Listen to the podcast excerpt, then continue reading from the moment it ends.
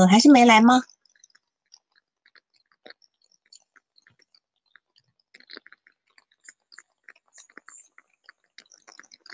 他回复你怎么说了呢？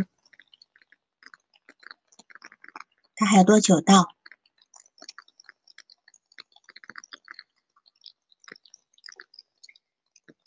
有时候我们在这个呃精神分析的案例督导里面呢，我们会我们会觉得所有的现象呢，都跟这个个案是有关。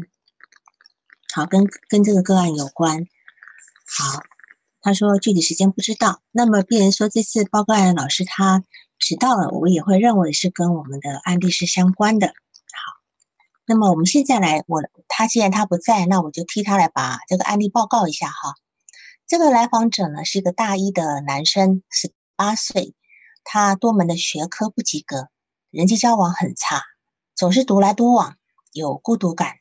那么他想要交往积极上进的朋友，但是目前朋友很少，很羡慕那些名牌的学校。那么这个来源呢是咨询师没说，只说是妈妈陪他来的。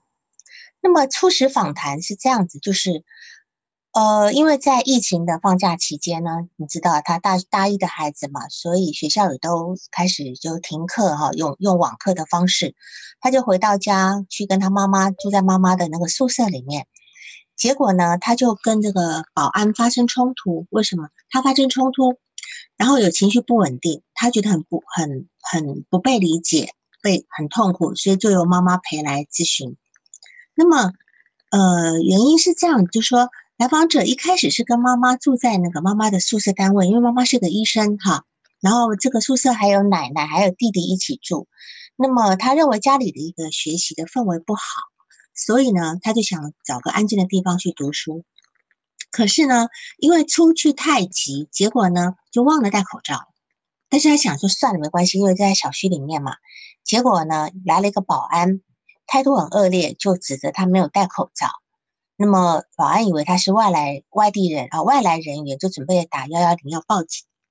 结果这个来访者他觉得有点伤自尊，然后情急之下呢就出口伤人。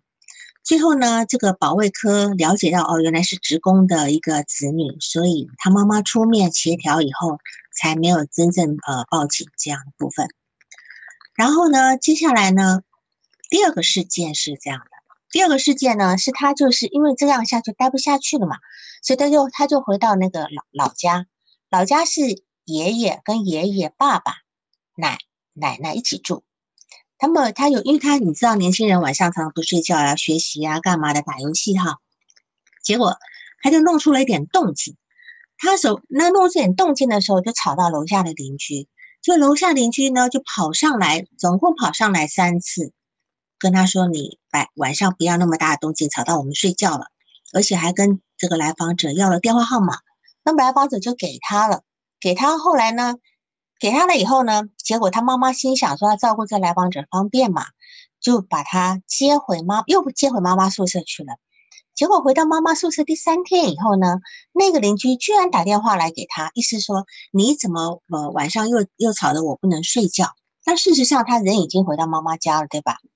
结果呢，他就跟那个邻居吵起来，然后吵怎么样？吵吵到怎么样呢？这个咨询师没有说，但是呢，似乎对方是给他录音的，对方给他录音，而且呢，好像吵他用词非常的凶狠，就不仅录音了，还把他告状告到去到派出所去了。到派出所去了以后呢，结果就事事情就闹大了。你想想看，这个这个呃。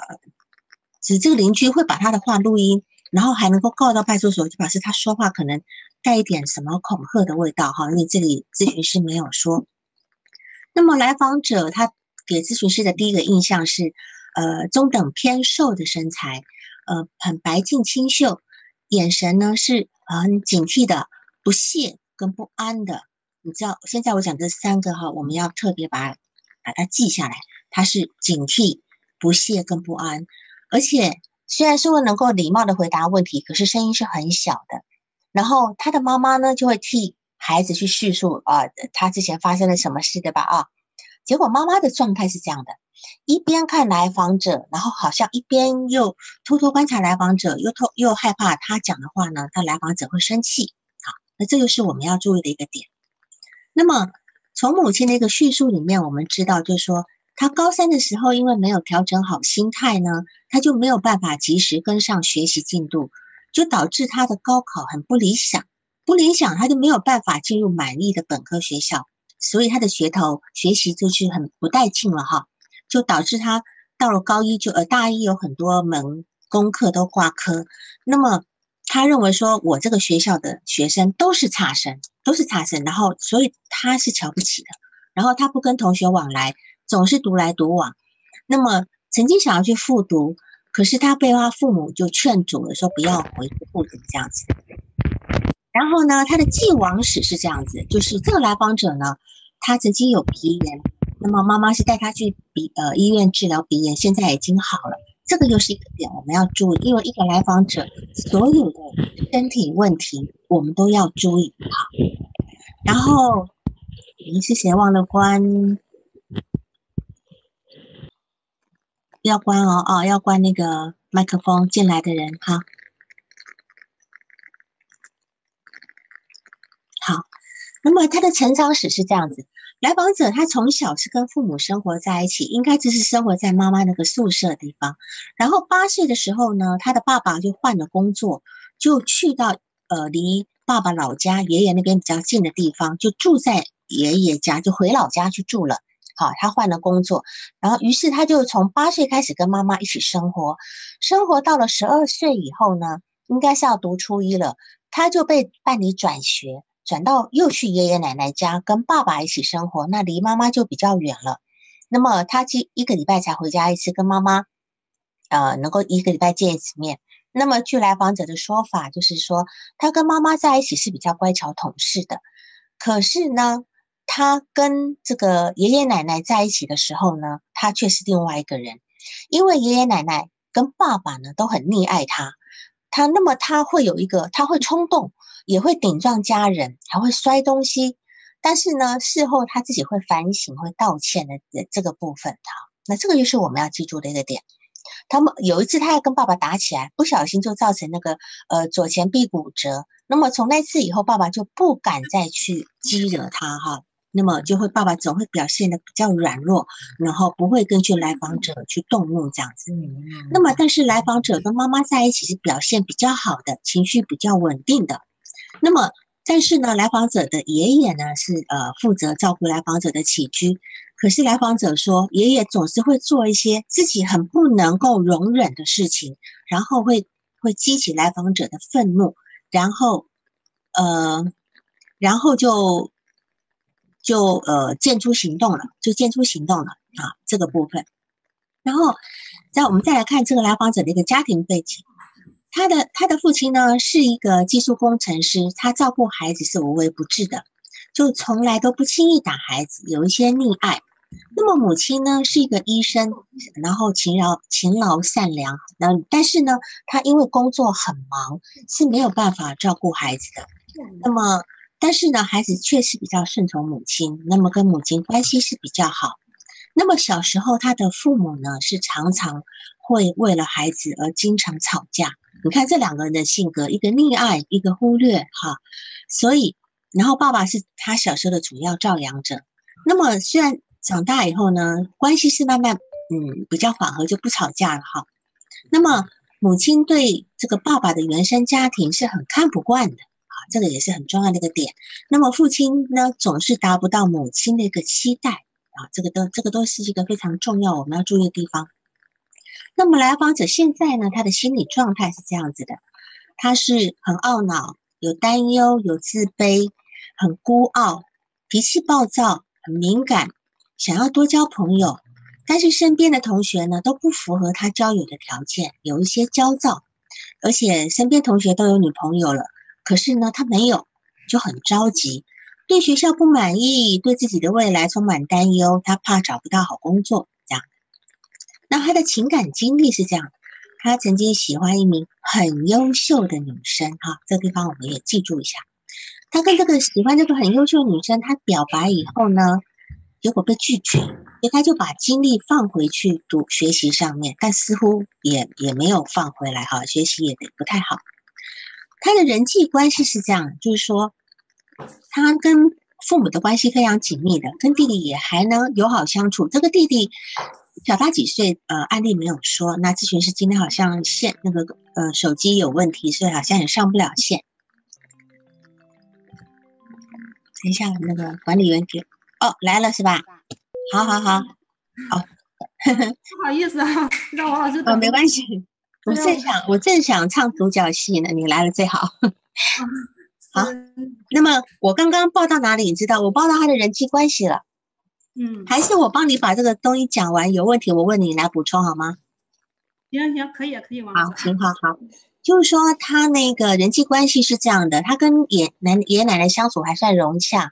那么他初三时候有一个非常要好的同学产生矛盾，产生矛盾后来分道扬镳，那这对他的影响很大。他高中曾经要找这位同学的时候呢？但是却没有办法恢复到以前那样子很亲切的状态。那么他，但是他他跟那个高中有几位同学还行，但是大学同学呢就嗯一般般，好室友一般般。他独来独往，他说自己是有一些呃孤独的。他觉得说这些大学同学呢都是农村同学，然后他对他们有偏见，那对这些不爱学习同学是看不起的。对室友呢，总是玩游戏，考试的时候他一定是抱佛脚的那个行为，他也很看不惯。所以他到了大学以后，他的人际关系不好。然后，嗯，来看一下哈，后面可能就是要让来访者，让咨询师好。那咨询师现在我有些问题问你，可以吗？嗯，行，可以啊。谁家的小狗狗也在凑热闹。哦，是啊，今天是确实。没有，是你家的狗吗？啊！老师稍等一下哈，把它。其实大家都蛮辛苦的哈，又要一边工作，又要一边带孩子。他是今天出现点事，昨天他奶奶住院了，所以家里没人看。啊，没事没事，我们我们都能够包容这些事的。好，我有些问题问你，他的弟弟小他几岁？他的弟弟是什么情况？小他几岁？小他十几岁，十十五岁。所以他弟弟才三岁了。对。哦，所以我我们要先先，因为毕竟还好是小十五岁。如果说假设是小个七八岁，我们就要考虑到兄弟竞争的问题。小十五岁可能还好一点，因为他已经读应该读高中了，对吧？对对。好，这个好，好。那么。我们先来看这个来访者哈，来访者他说他想要交交往积极上进的朋友，但是目前很少，很羡慕名牌学校。那么请问他想要的名牌学校是哪一类的？你知道吗？嗯，知道。是什么？二幺幺和九八五学校。嗯，那他他现在是几本呢？二二本。二本，所以他差这个有很大的距离吗？对他认为他这个。他感觉到他人生很失败，是我我知道，所以他这边在讲他的他你的资料里面写到，他想交往积极上进的朋友，然后羡慕名牌学校。你对于他这个部分有什么感觉？这两个说法有什么感觉吗？嗯，这两个他是他喜欢跟那个高校的，就是名牌学校的那些同学联系，他们学校的同学他看不上，说他们学习。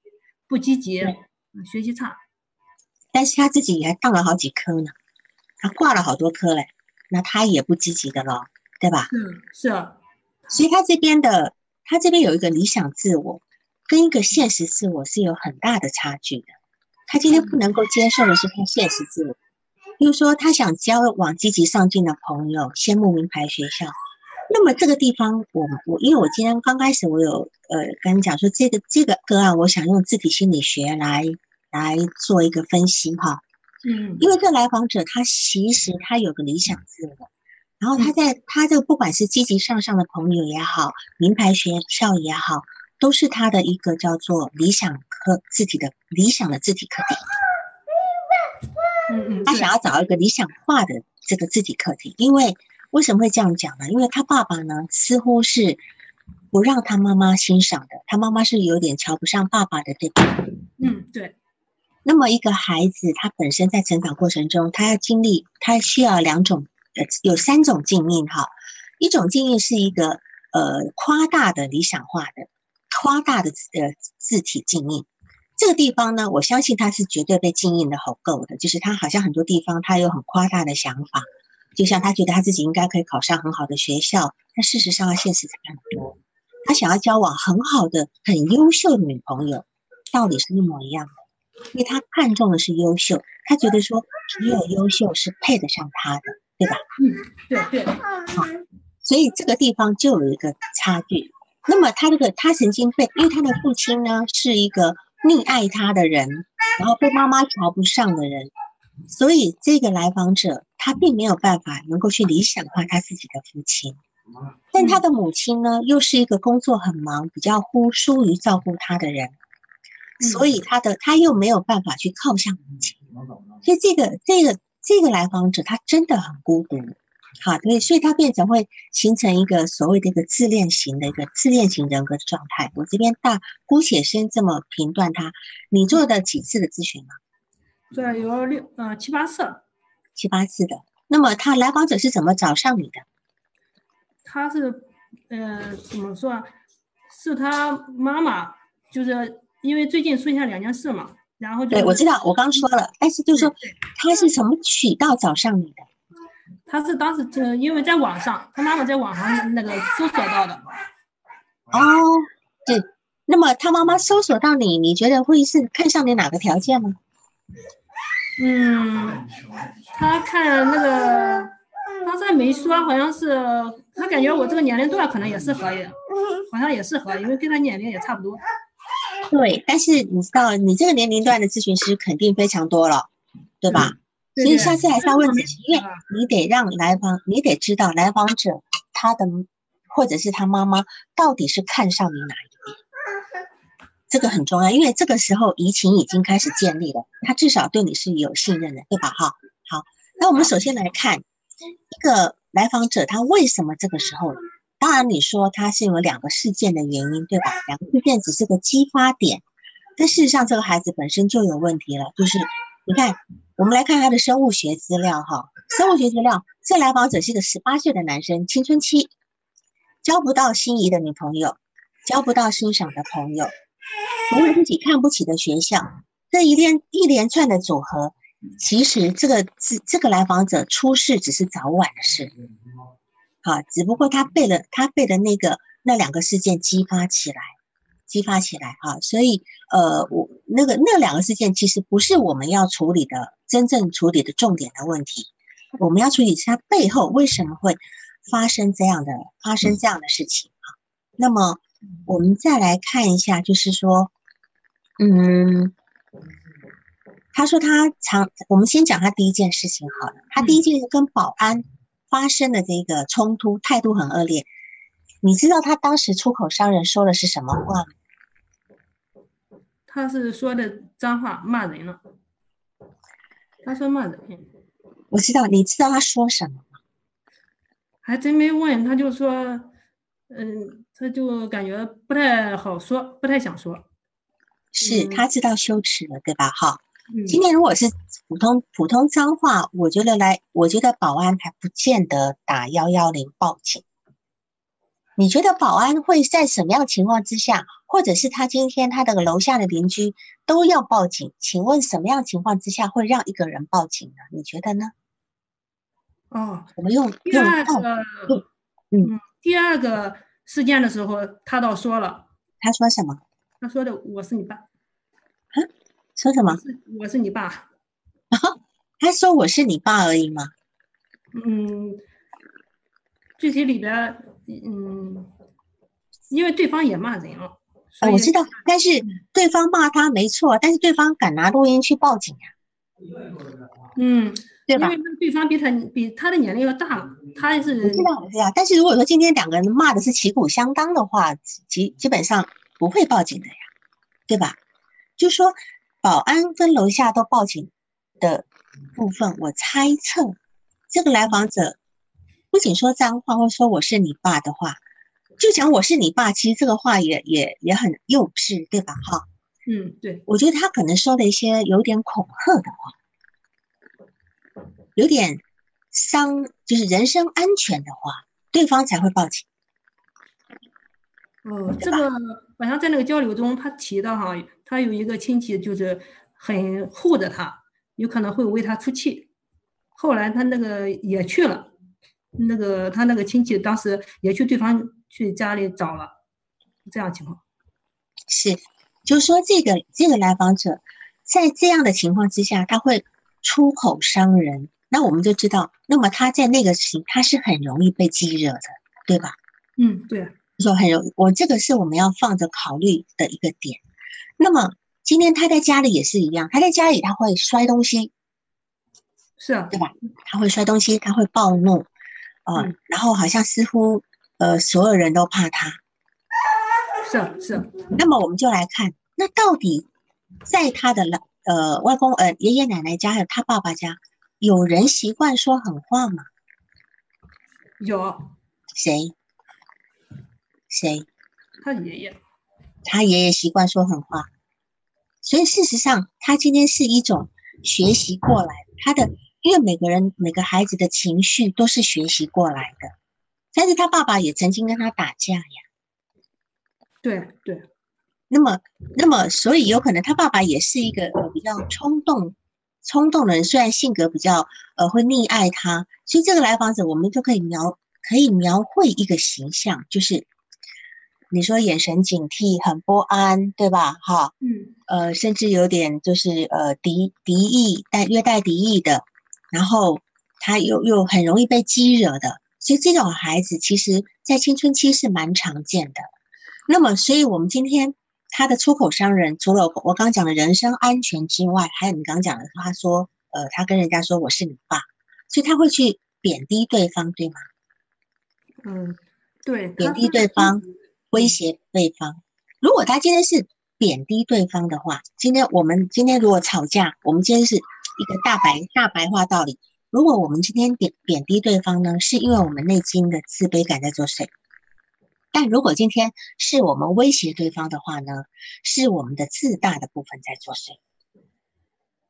理解我意思吗？就是我们人跟人生人跟人生吵架。今天我贬低你是我自己自卑，这是一个反向形成。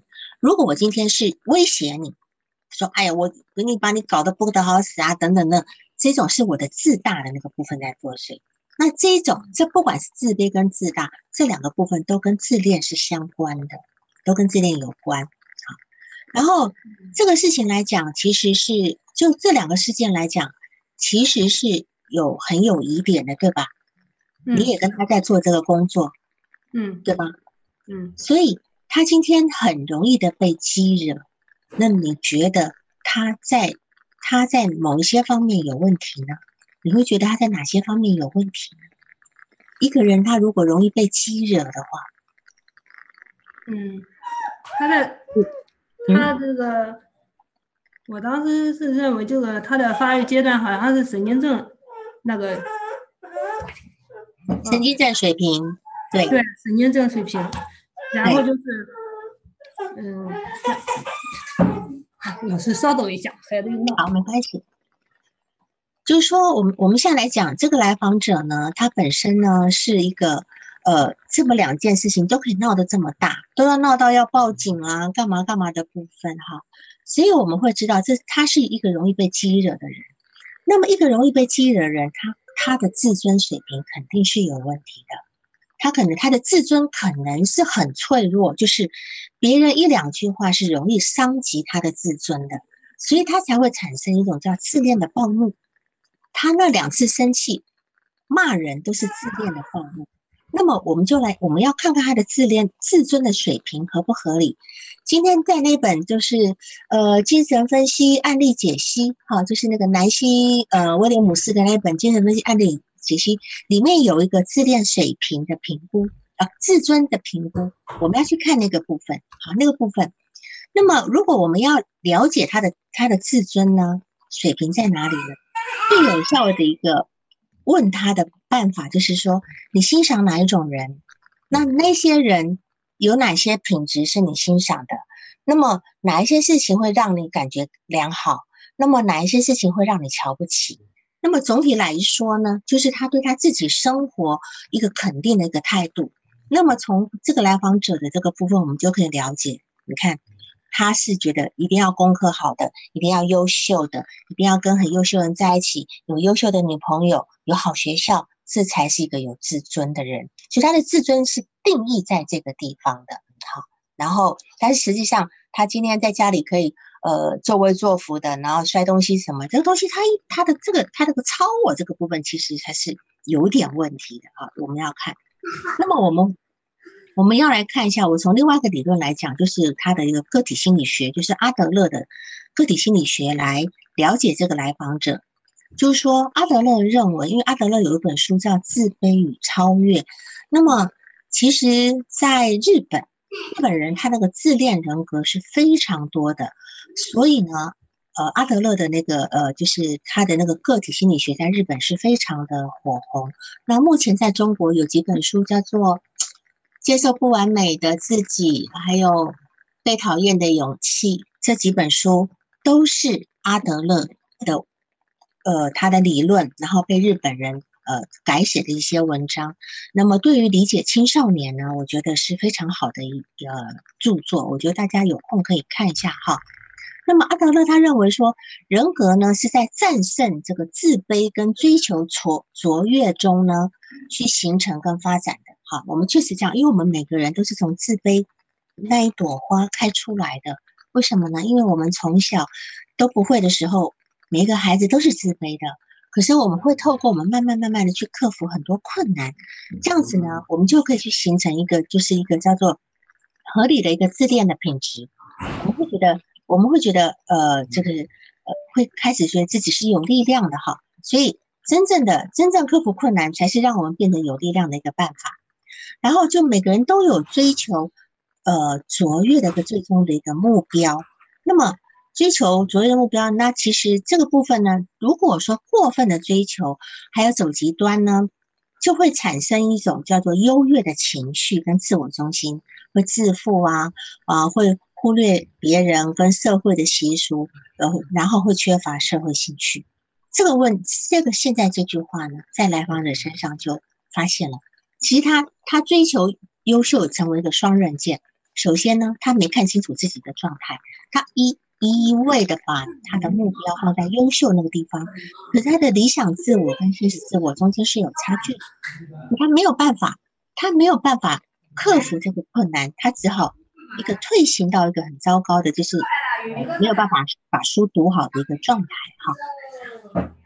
然后一个人呢，自卑因素，如果你今天到我们我们常讲自卑自卑嘛哈，自卑因素有三有三个，一个是生理生理自卑，有人会觉得我很矮，有人会觉得我呃不够漂亮啊等等等等。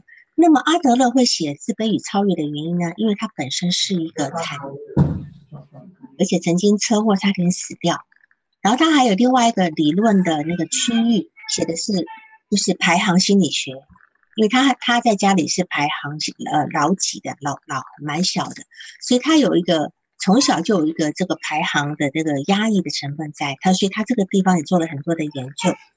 这是第一个是生理自卑，第二个呢是这个孩子被溺爱或者是被姑息。父母的过度的宠爱儿童，或者是过度满足儿童的需要，这种孩子长大会自私自利，然后缺乏社会兴趣，这个也会造成自卑。还有一个就是被忽视，他今天被忽视，他被父母或成人无视他的儿童的一个愿望，那么他缺乏必要的关注，他会使儿童感到自己毫无价值。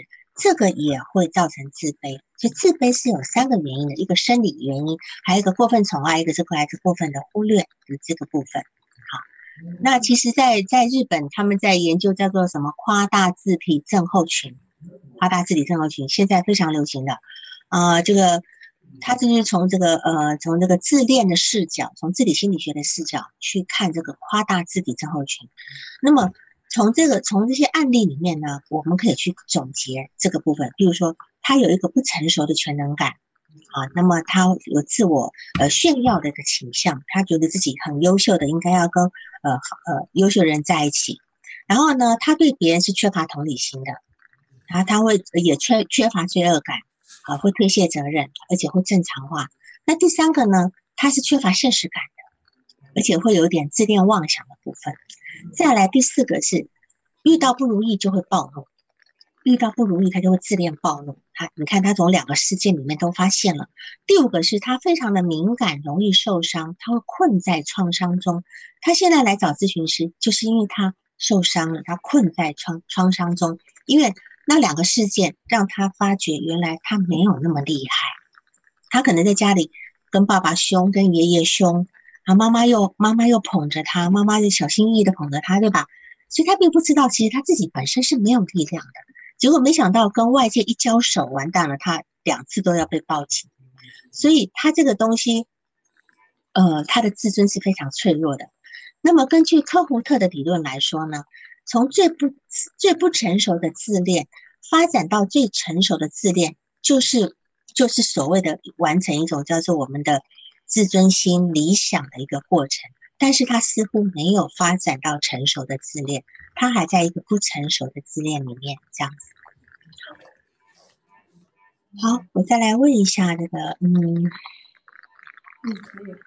啊，你有没有问他？他跟他在读书的时候，回爷爷家读书的时候，他说弄出一点小动静是啥意思？我们要评估他的现实状态。好，我看一下哦。什么叫小动静？是是晚上打游戏、听音乐，呃嗯，怎么样怎么样的吗？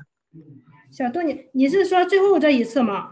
就是第二次啊，他第二次不是跟楼下的？是啊，实际上我我那个当时问了，他说的就是正常的学习啊，他晚上都好熬夜，熬到十二点多，有时候到一点多，因为他对自己的要求吧。怎么说呢？有时候就很高，有时候就很放放纵那一种，就是，呃，我也很那个有有可能是他那个凳子，他有时候放的东西啊，动作比较的用劲，然后下边的凳子有可能他，呃，我们那个搬凳子都是用手抬起来哈，他都是用脚踢，要不有时候用，呃，用手直接拉。好像是哦哦哦，那个所以我们就可以，我们就可以知道，其实来访者他在这个方面他是没有现实感的，他并不知道他做的那些事情，他会忽略他做事情的那个那个严重程度。好，他这个部分就是同理别人的这个，所以他对于别人那些反应他很吃惊，对吧？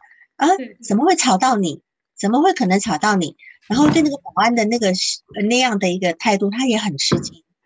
是吧？他都觉得怎么会闹得这么严重？是是不是这样子？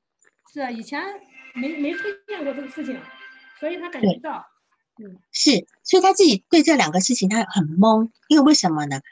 他今天是真的是跟外界在打交道，就是说他其实一直以来他活在一个箱子里面，这个箱子里面只有他能够接受的东西，譬如说优秀的朋友、好学校、理想的自己，那所有东西他就被排除在外，他也他也不看到。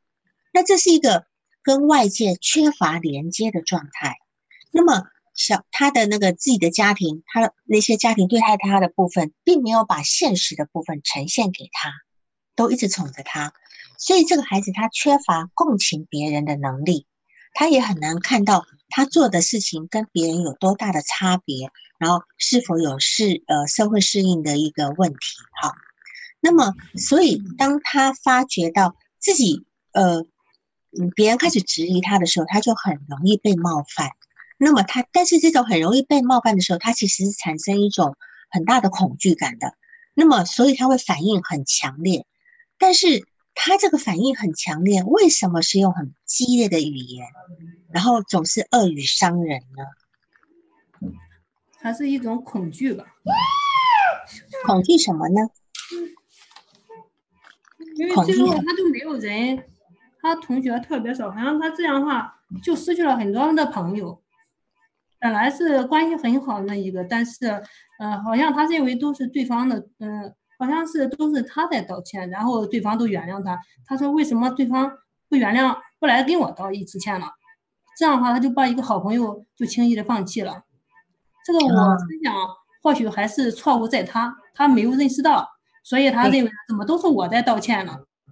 对对，所以事实上你就知道。他理解外界的能力很差的，共情别人能力很差的。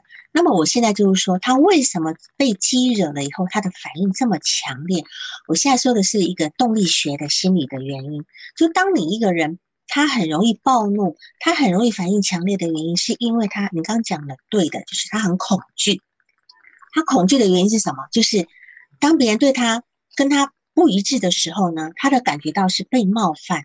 而且这个这个冒犯呢是很严重的，就是带着一点，呃，就是那种我们讲神经病、神经呃，就是精神病性的一个迫害的恐惧感，有这么一个恐惧感，所以他的反应会非常强烈，会会非常强烈。那么他他以为他只是在自我保护，但事实上这么一个反应强烈的部分，对别人来讲就是一个很严重的一个呃人身攻击的部分。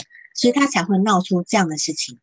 那么，所以似乎他，我们也可以这样讲，我们我们也可以这样怀疑，就是说，他今天在家里的地位是不是就是这么闹腾出来的？呃，跟爷爷、跟爸爸，大家都让着他，是不是他闹就是打出来的天下？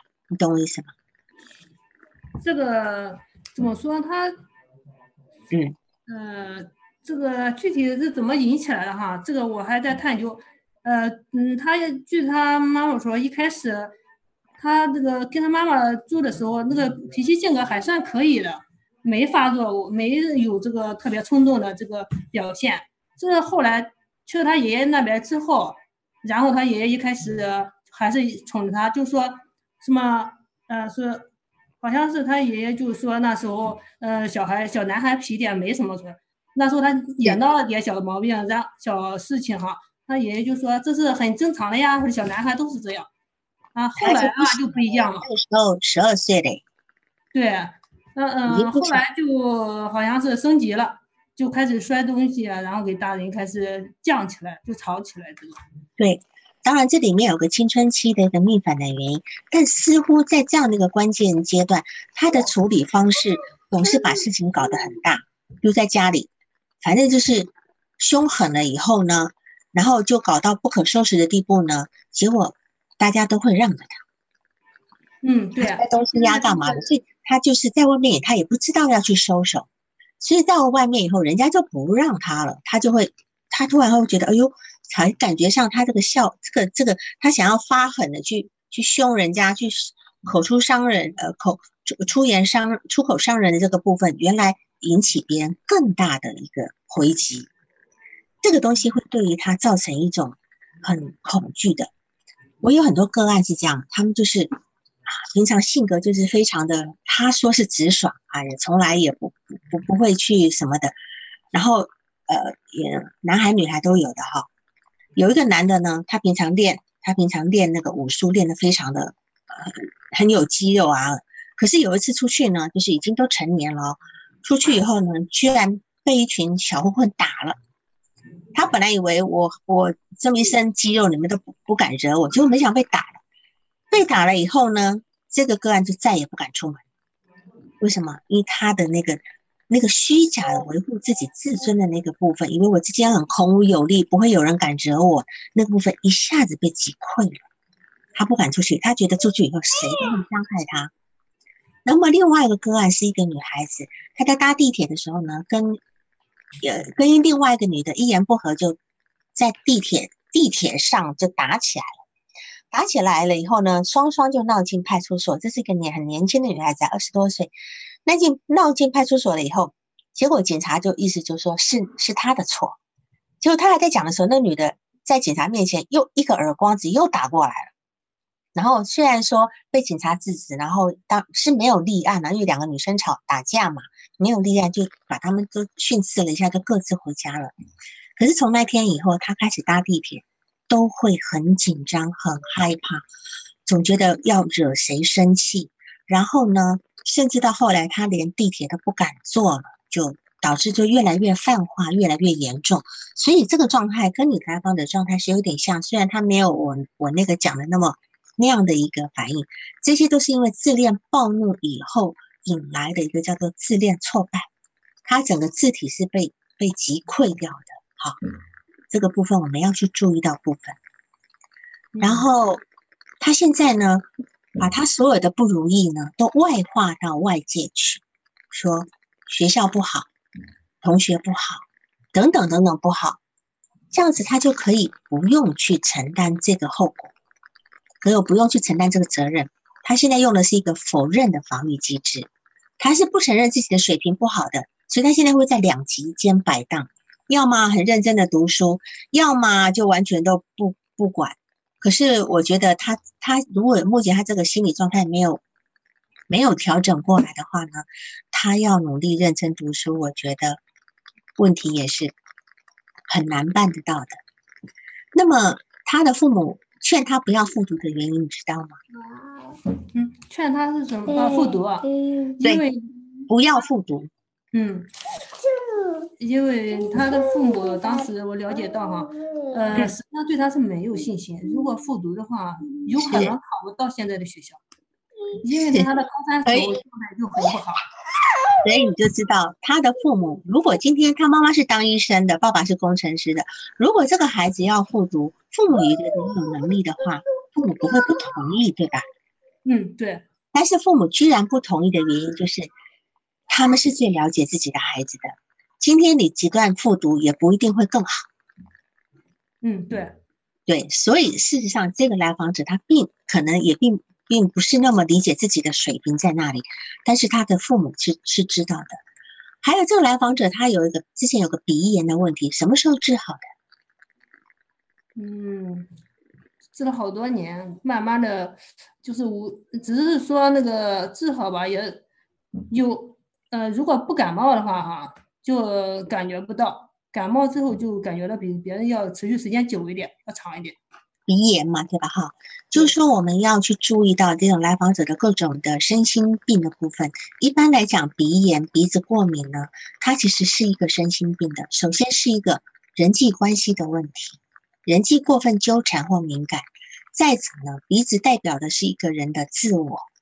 我们常讲啊，这个人鼻子长得好啊，干嘛嘛？好像就是哈，这个人很强大的感觉哈。鼻子代表的是一个自我。那么如果说今天一个鼻，流鼻水、流鼻涕的话，是代表他是需要依赖跟帮助的，需要依赖跟帮助的，也也是一个比较孩子气的行为。一个总是流鼻水的人，他其实是比较孩子气的，他的内心的状态是比较孩子气的部分，不是那么一个成熟的状态哈。这个地方我是呃就把这个，因为我呃也也很在意这个所谓的身心症状的一个表现啊，这个部分我会去注意到这个部分，然后。他妈妈是一个工作很忙的人，对吧？哦，对。所以他小时候在家里跟呃跟爸爸妈妈住的时候，是谁主要在照顾他？哦，主要的这个应嗯，按照他说，应该他爸爸可能呃不不对，他好像是一开始他妈妈照顾的比较多一点。他妈妈是医生要倒班呢，怎么有办法照顾呢？因为好像是他爸爸离开了一段时间之后，都是他妈妈在照顾。一开始他爸爸是八岁呀，八岁才走的呀。嗯，对，一开始他是比较依赖他妈妈，是这样。是，主要可能妈妈的话这样。嗯，对，他的心情上比较依赖妈妈，因为妈妈比较像个成年人。他爸爸的的状态，我就觉得可能因为他爸爸宠爱、宠溺他。你写的是宠溺。还不是宠爱、宠溺他，所以他爸爸可能在某些性格上面也没有那样的稳定跟成熟。那么我估计他妈妈的那个要倒班的状态，在八岁以前，他爸爸照顾他的几率应该是蛮高的啊，因为妈妈又是个医生。那么我们现在来看，就是说，呃，他其实呢，嗯，在这样一个青春期的一个部分里面，其实他我们人生的第二次要自我同一性呢，是在青春期。就他青春期呢，就到了他爷爷奶边去，反而是在这个地方，他就没有一个人可以管得住他了，就没有一个规范的东西可以规范住他。其实每一个孩子的叛逆，都是希望能够得到一个强有力的人来引导他。哦，所以这时候，每当一个孩子在青春期叛逆的时候，他可能往外去找一些，呃呃，去崇拜某一些呃政治人物或者是一个历历史人物，呃，甚至崇拜一些明星，呃，崇拜一些科学家等等等等，他们要去理想化其他的人。可是这个来访者似乎在他的家里是没有办法让他做到这样，反而让他把他拱成一个小霸王。嗯，把他把他捧成一个小霸王以后呢，其实他会在这个地方他会被淹没的。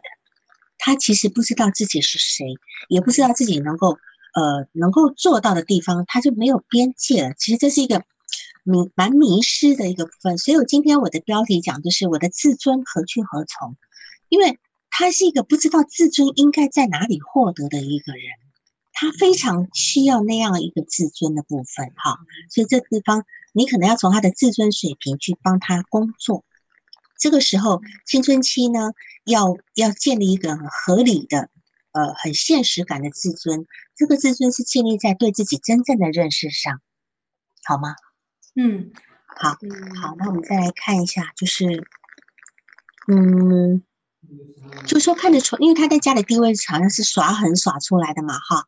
那么家人对他的对待呢，其实让他对自己有一个错误的一个评估，认为自己很好，然后，然后他会用贬义跟打压的方式来对待他瞧不起的人，好，所以那些保安跟楼下的邻居就会造成这把事情闹大的一个一个状态。结果其实，在外面他可能就要受到很大的一个挫败。那么。所以，我们先来看他的家庭的一个状态：一个疏于照顾的母亲，一个宠溺的父亲。那这个家庭的排序其实是有点错位的，是有点错位的。今天你还父亲再怎么弱弱怎么样的，母亲都一定要在孩子面前让孩子看到父亲的优点，这才是一个真正家庭应该有的状态。好，这个这个。但是这个似乎母亲也非常的，呃，就是有点害怕这个孩子生气，对吧？也是小心翼翼的。好，所以这个部分，所以这个这个来访者呢，因为母亲工作很忙，小时候呢，可能我推测是爸爸管的比较多，然后对一个妈妈对这个孩子的一个情感需求是没有办法全然满足的。那么对于一个没有办法满足自己的，但是又非常渴望的一个这么一个客体呢？他其实会是比较服从的，他会没有攻击性。但是对于一个过于满足他的客体，就是他爸爸，他爸爸宠溺他，那么就会让这来访者产生一个失控的状态，因为没有人，这个人没有办法替他树立界限。他妈妈虽然冷漠一点，可是他妈妈至少界限还在那个地方，所以他在界限里面会显得比较安全，比较听话。嗯，然后嗯，比较赞同他妈妈讲的话。嗯，那个现在，嗯，而且呃，这后来这几次，我感觉到他是认识到自己的这几个问题的，认识到自己的问题，然后他也有主动想求，就是找咨询师的这种想法，所以后来他妈妈看见又感觉到他又出现了这些事情哈，又感觉到也是比较赞同，才带他过来的。对，所以你此时最重要的一个工作就是你要扮演他一个理想化的客体。你在扮演他的理想化客体人，你的工作方向呢？首先是第一个支持性的治疗，不要太过于去面质他，因为他的心理年龄很小。你先容许他跑一跑一会儿，飞一会儿，子弹飞一下没关系的。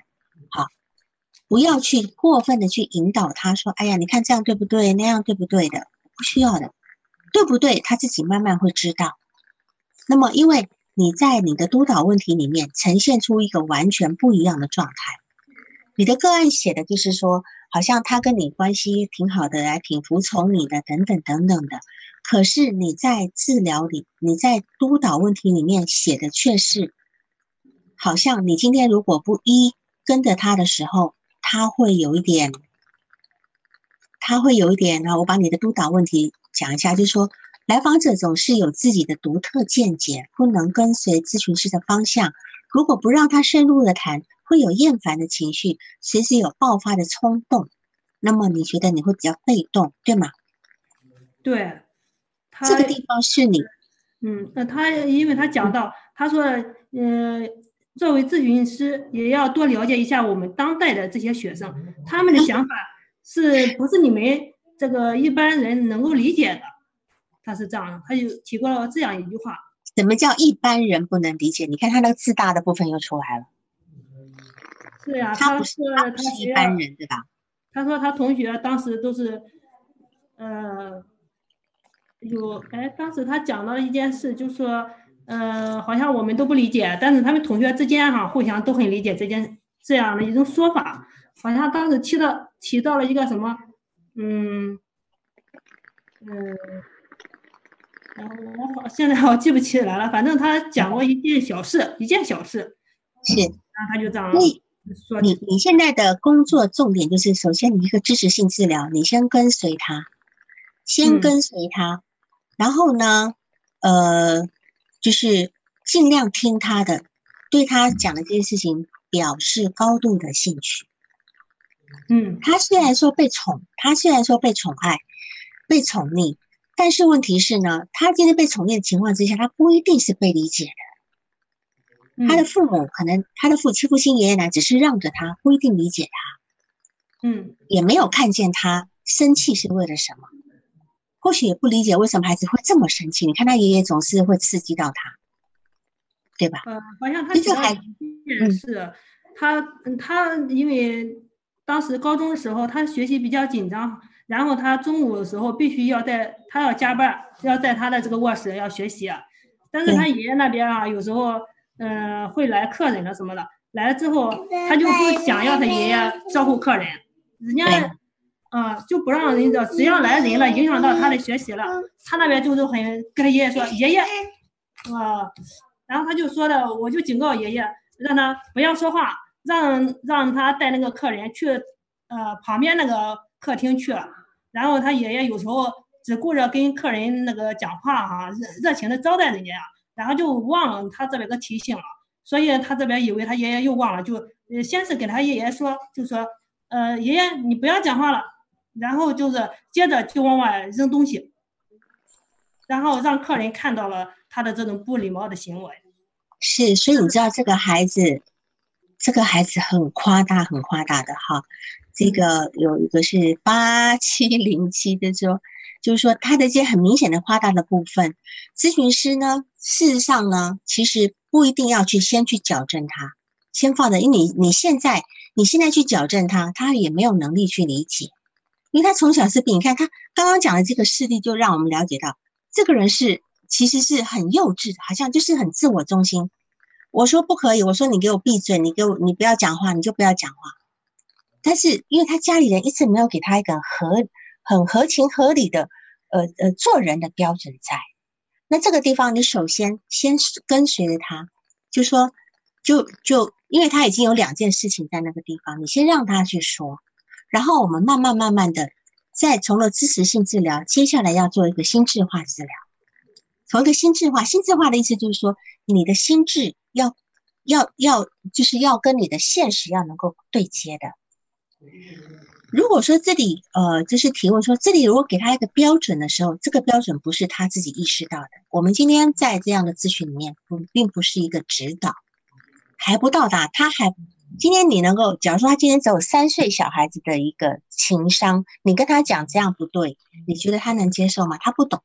他如果像三岁小孩子，他还很乖，他可以听说好，我听你的话，那是三岁孩子的的表现。但他今天是一个十八岁的孩子，三岁的心智，三岁的规矩，你怎么去？他今天又有好像觉得自己很有想法你怎么去让他接受？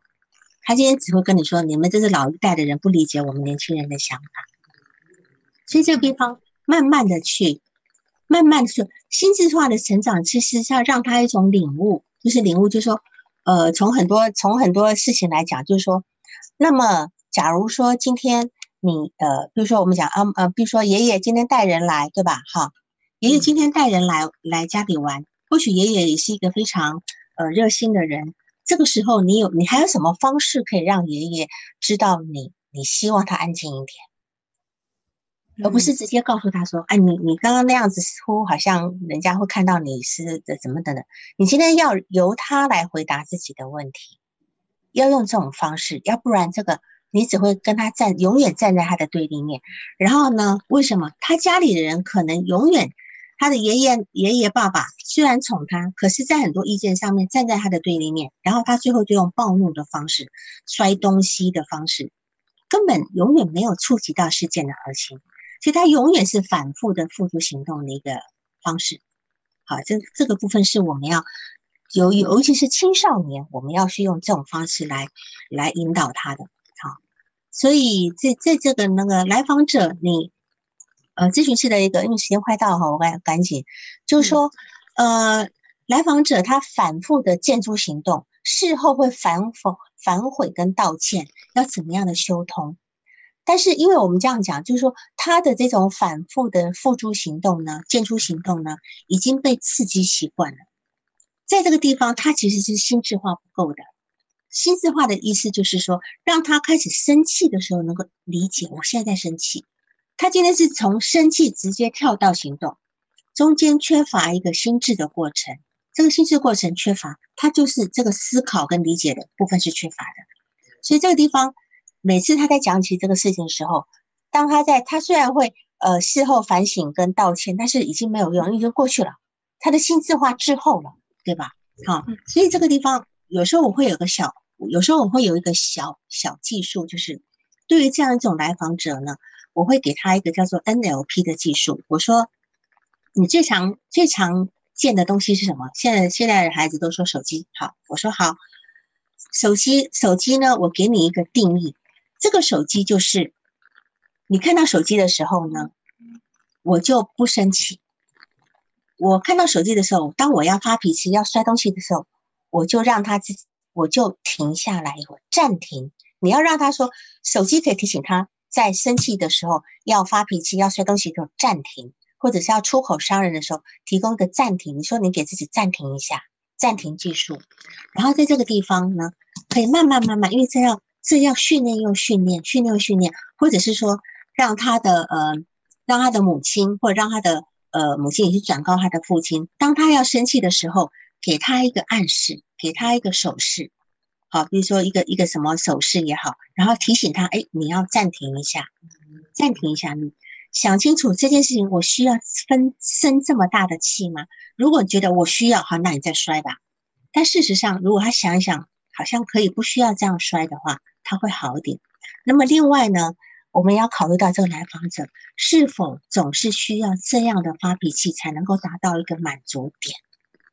譬如说，他总需要骂很非常狠的话，他总需要摔出很大的动静，他才能够消除他内心的那份愤怒感。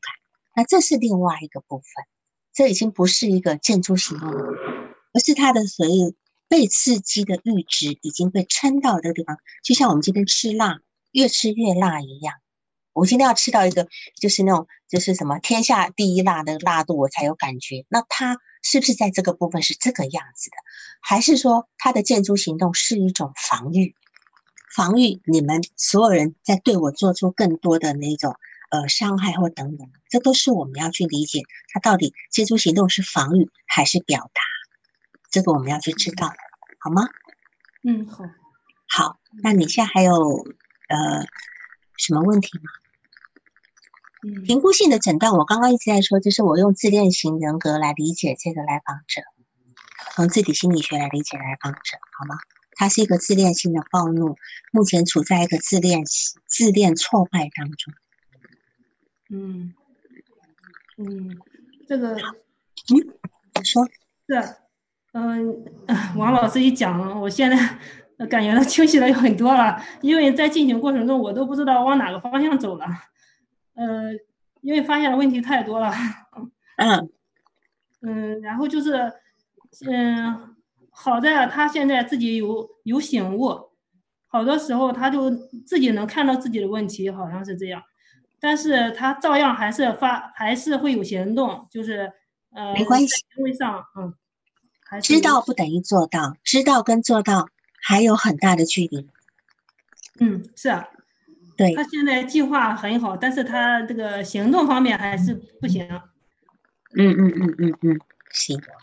嗯，好，这个刚才有人问你，对于咨询师迟到有没有什么我要就我正想的说法吗？现在给大家说呢，我今天就是准备的，嗯，呃，时间上我七点半就在准备电脑，我本来是用手机上我下载完了瞩目，呃，我是想为了能够更清楚一些，然后在回答问题的时候能够更方便，然后我就又改成电脑，用电脑，哎，电脑上面我登不进去，呃，那个我也不记得密码了，因为手机不需要输密码，在那个 电脑上。呃，输密码我就记不住，所以就老是进不去。